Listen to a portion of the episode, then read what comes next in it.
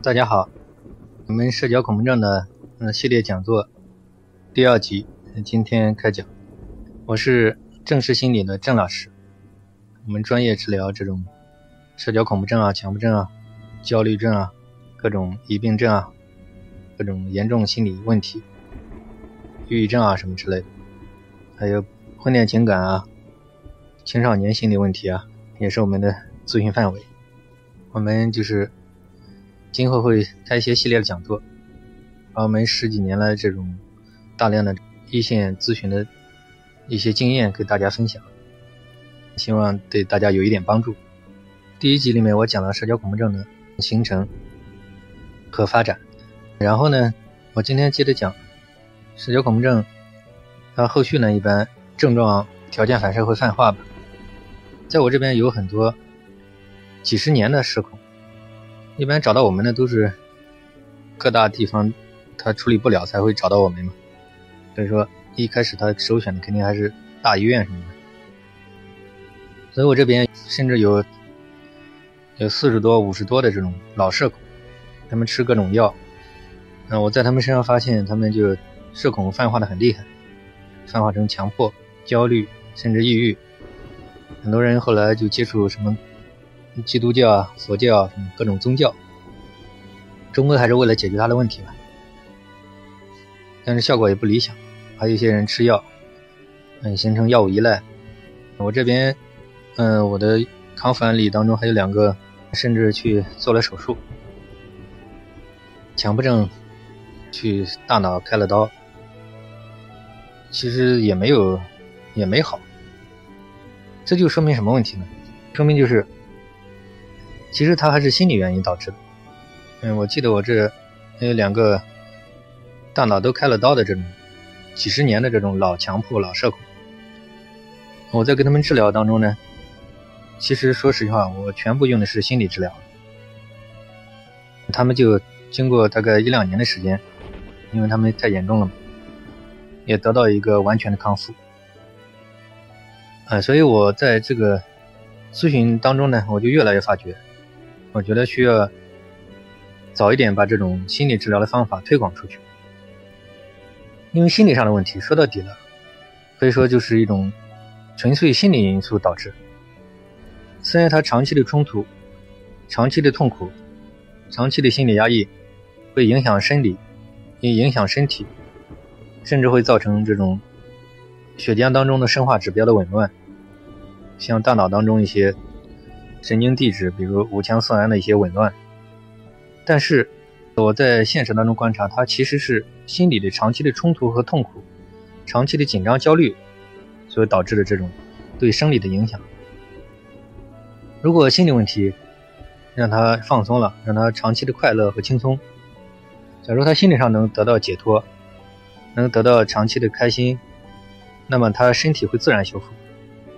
这些生化指标，包括。神经递质紊乱不需要药品，它自然也会得到修复。从实践当中，我很坚定的认为，心理问题其实都是要从根本上解决，就要从心理咨询、心理治疗方面。像药品顶多只是一个辅助手段，我是这样理解。药品我的理解就是镇静剂，像这种安眠药、止痛剂一样的类似，只能缓解他的痛苦，缓解他的焦虑。但是他心理上根本的冲突，根本的错误认识，在这个生活上不教会他一些对人对事对物的一些一些轻松的一些正确的认识和做法，那么他将来在现实的生活当中还是寸步难行，还会受挫，还会产生更深的焦虑、抑郁，然后由此造成社恐强迫症状。我的理解呢，所有的症状呢，都是为了缓解他的焦虑、他的紧张，缓解他的。抑郁情绪的，其实症状呢可以说是无辜的。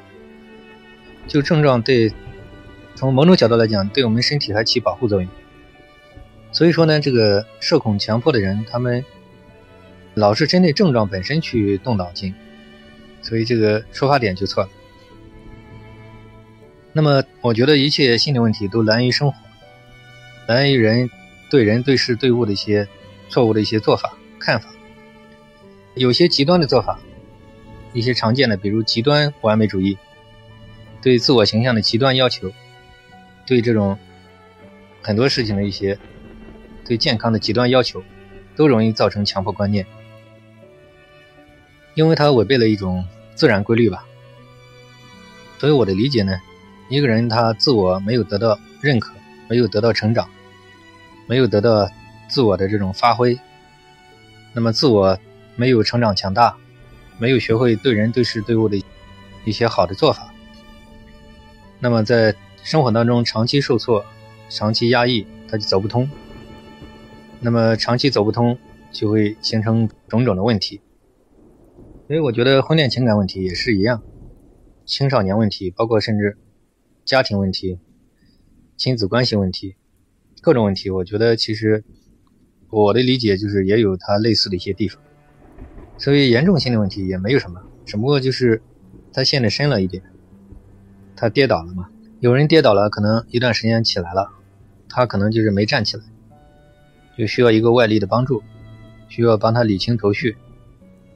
像我们社恐、强迫、抑郁这些焦虑的治疗，早期都要给他做一个心理大清理，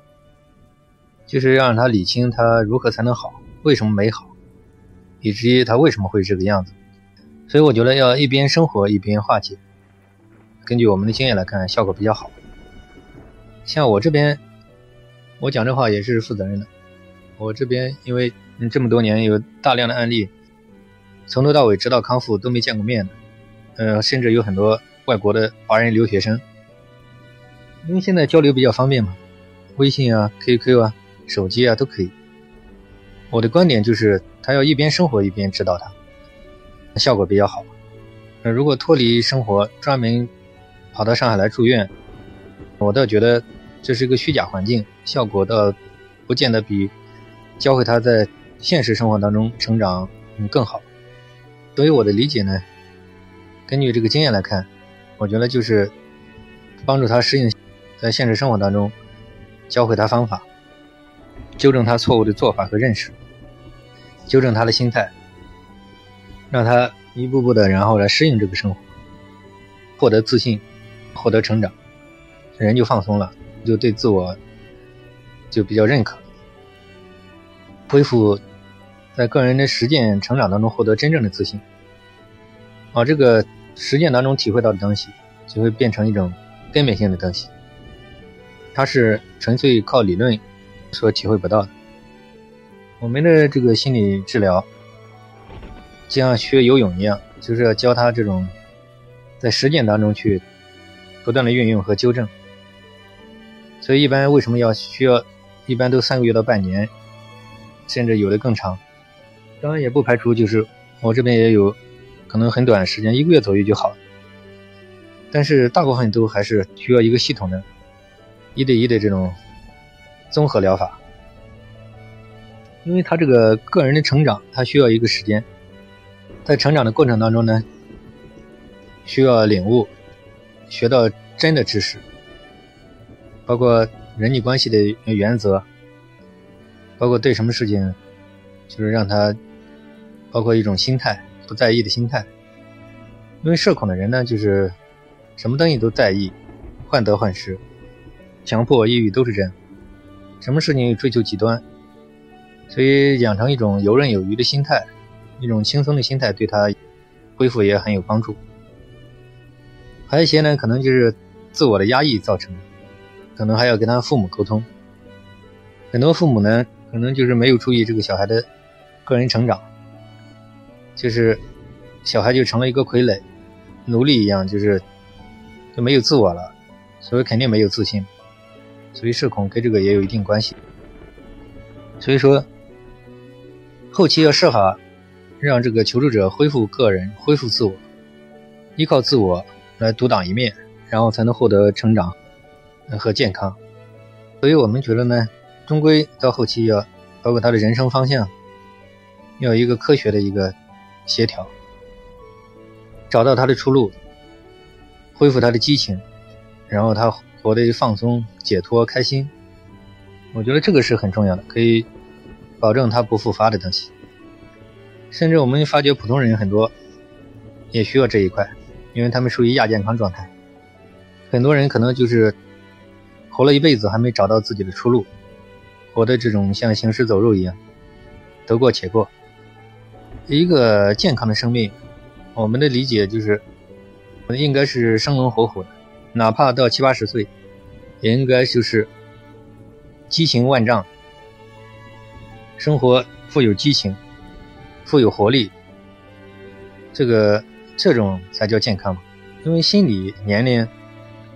跟身体是不太完全一样的。我们在普通人这个心理治疗当中，运用我们的一整套的方法，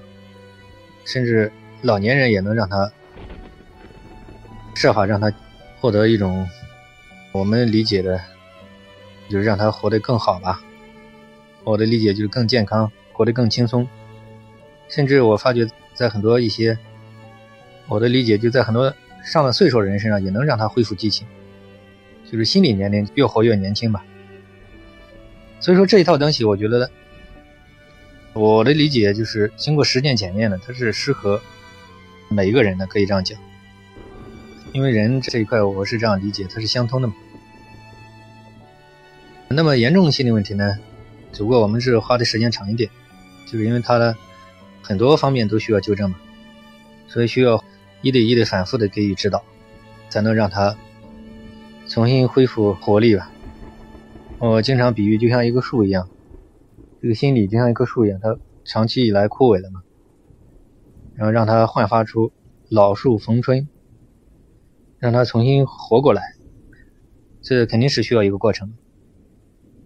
但是方法很重要，方向很重要。如果没有一个真正专业的老师，一个长期的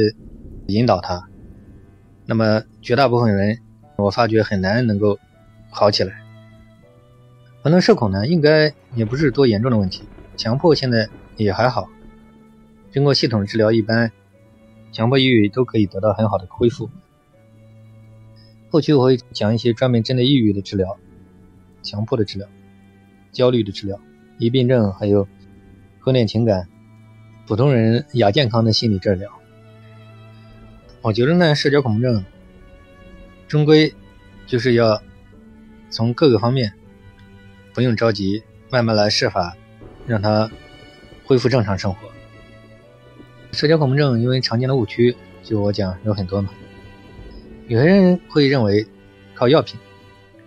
说是五羟色胺什么紊乱，什么生化指标的紊乱，其实这个。根据我的观察，我认为这是错误的。其实，心理可以对生理、神经递质，包括这种生化指标造成严重的紊乱，这已经被科学反复证明。所以说，这是像社恐、强迫、焦虑、抑郁，你到医院检查没有什么器质性的问题，就是心理对生理的影响其实还是蛮厉害的。像以前。他们都做过这种试验。我们老百姓讲叫草木皆兵。举个例子吧，就像那个棺材，一个经常举的一个例子，就是两个秀才进京赶考，同样碰到一个棺材，一个人呢认为就很倒霉嘛，他认知方面，他认为这是触霉头嘛，然后就是认为很倒霉，肯定考不好，所以就是心情很沮丧。要想排除影响，又排除不了，觉得自己遇到这样的事情，马路中间走路竟然碰到一个棺材，这肯定预示着自己不光考不上，还是倒霉嘛。所以郁郁寡欢，影响了他的休息，影响了他的发挥。但另外一个秀才呢，他很高兴，他觉得哎呀，棺材棺材升官发财嘛，就是又升官又发财，这棺材就代表了我这次。考试肯定又升官又发财，然后这是这么好的一个预兆，所以他觉得这也是一种外应，他觉得很好，肯定这次又升官又发财，所以心情很好，一路上心情舒畅，然后觉得自己应该应该会高中嘛，嗯，然后他吃得好睡得好，然后就是也比较自信，心情没有受到什么影响，然后就是受到好的影响。最终考试也有利于他发挥，那么第一个秀才长期的这种负面的影响，第二个秀才长期的这种开心的影响。那么如果要是用这种呃仪器去检查，我相信他们肯定对人生理生化指标的紊乱肯定是不一样的。第一个秀才可能就会造成他这种五羟色胺的一些减少啊，第二秀才可能会造成这种增多呀，第二秀才就觉得开心啊，所以多少会有些影响。所以说这个，我举这个例子就想告诉大家。同样一件事情，负面的、错误的一些认识，如果不给予纠正，长期下来也会造成我们生化指标的紊乱、神经递质的紊乱。所以我认为呢，心理的因素是根本，会造成我们这种紊乱。那么你吃药呢，是可以缓解它的、恢复它的这种紊乱情况，但是。因为我觉得你根本原因没解决嘛，所以那个心理的疙瘩和冲突没有化解，所以我觉得它会持续的造成紊乱。就像我上节课里面讲，它就像一个下水道一样，心里没倒通，心里很多垃圾，这个人心里经常很多大石块压住，他肯定很压抑嘛。时间久了，这个我们说笑一笑，十年少，时间久了，他这个对身体肯定也造成。很大的一种压制。